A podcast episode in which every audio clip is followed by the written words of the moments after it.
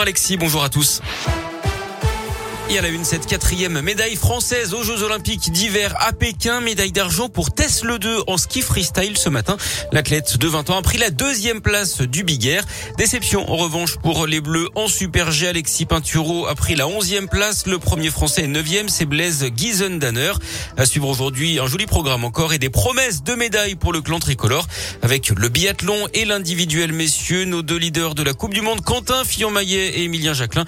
Ils seront accompagnés de l'Indinois Simon Détieux et le, le Jurassien Fabien Claude. Ce sera à partir de 9h30.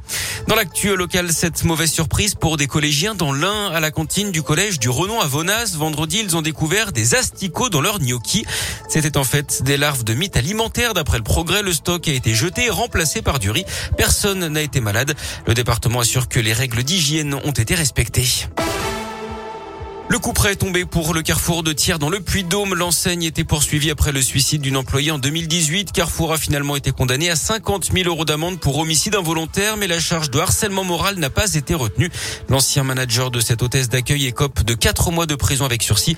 L'ex-responsable du magasin également poursuivi a lui été relaxé d'après la montagne. Des collectes de sang aujourd'hui dans la région à Bourg-en-Bresse et Clermont-Ferrand notamment. Les réserves sont très basses actuellement. À Bourg-en-Bresse, ce sera au Technopole Alimentec de 9h à 13h30 et de 15h à 17h. Et puis à Clermont, rendez-vous à la maison de quartier de l'Oradou de 16h à 19h30. Pour vous inscrire, il faut aller sur le site de l'établissement français du sang. Une frayeur dans la Loire. Hier, un incendie s'est déclaré au Chambon-Feugerolles dans des maisons jumelées. Un homme de 49 ans qui était en train de dormir au moment de l'incendie a été subitement réveillé et transporté à l'hôpital pour des examens après avoir inhalé de la fumée.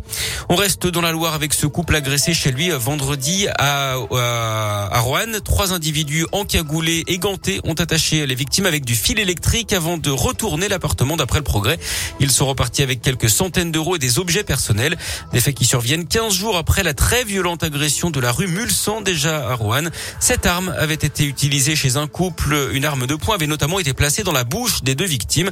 3000 euros avaient été dérobés. Pour l'instant, aucun lien ne peut être établi entre ces deux affaires. Opération Saint-Valentin à Oyonnax. La commune indinoise va se transformer mettre aux couleurs de l'amour avec plus de 1200 mètres de guirlandes en forme de cœur. Les habitants qui le souhaitent ont également jusqu'au 11 février hein, pour déclarer leur flamme en 15 mots maximum. Les messages d'amour sélectionnés seront ensuite diffusés sur les panneaux lumineux de la ville toute la journée du 14 février.